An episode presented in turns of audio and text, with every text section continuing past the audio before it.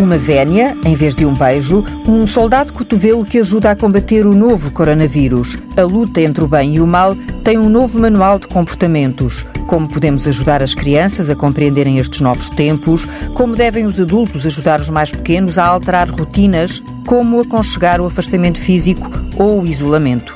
A vice-presidente da Ordem dos Psicólogos, Sofia Ramalho, fala-nos hoje da importância de conversar e de brincar. Era uma vez?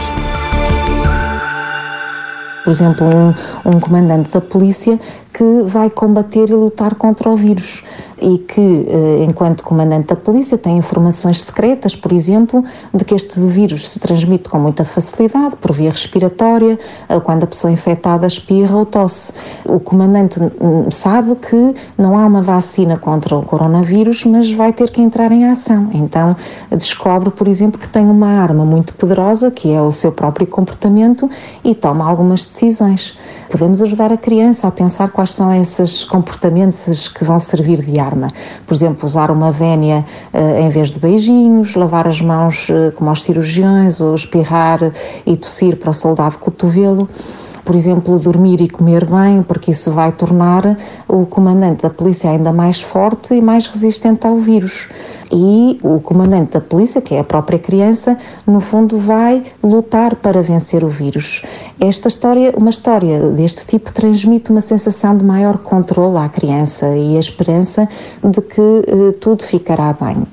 Também é importante ajudar a criança a identificar algumas armadilhas de pensamento, por exemplo, algumas ideias erradas que elas têm eh, e a perceberem que nem tudo aquilo que nós pensamos é verdade.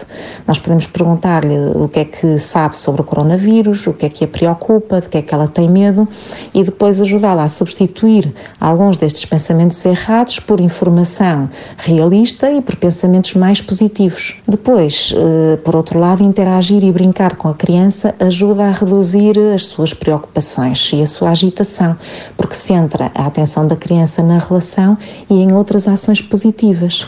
E por isso é que é tão importante fazer atividades com a criança. Por exemplo, uh, usar a varanda da casa, um pequeno jardim, para fazer com elas algumas atividades físicas, uh, como jogar à bola ou uma corrida de obstáculos, mas também dentro de casa há outras coisas que é possível fazer-se. Por exemplo, jogos de tabuleiro, jogos de faz de conta, ou até organizar em família família um álbum de fotografias que conte uma história de vida da criança, ou escrever e postais.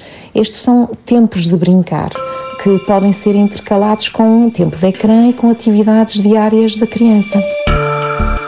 Faz de conta que sou uma médica, um enfermeiro, uma voluntária, um funcionário de um supermercado. Faz de conta que sou a diretora-geral de saúde ou ministra. Faz de conta que não posso sair de casa. Nunca brincar ou faz de conta foi tão de verdade.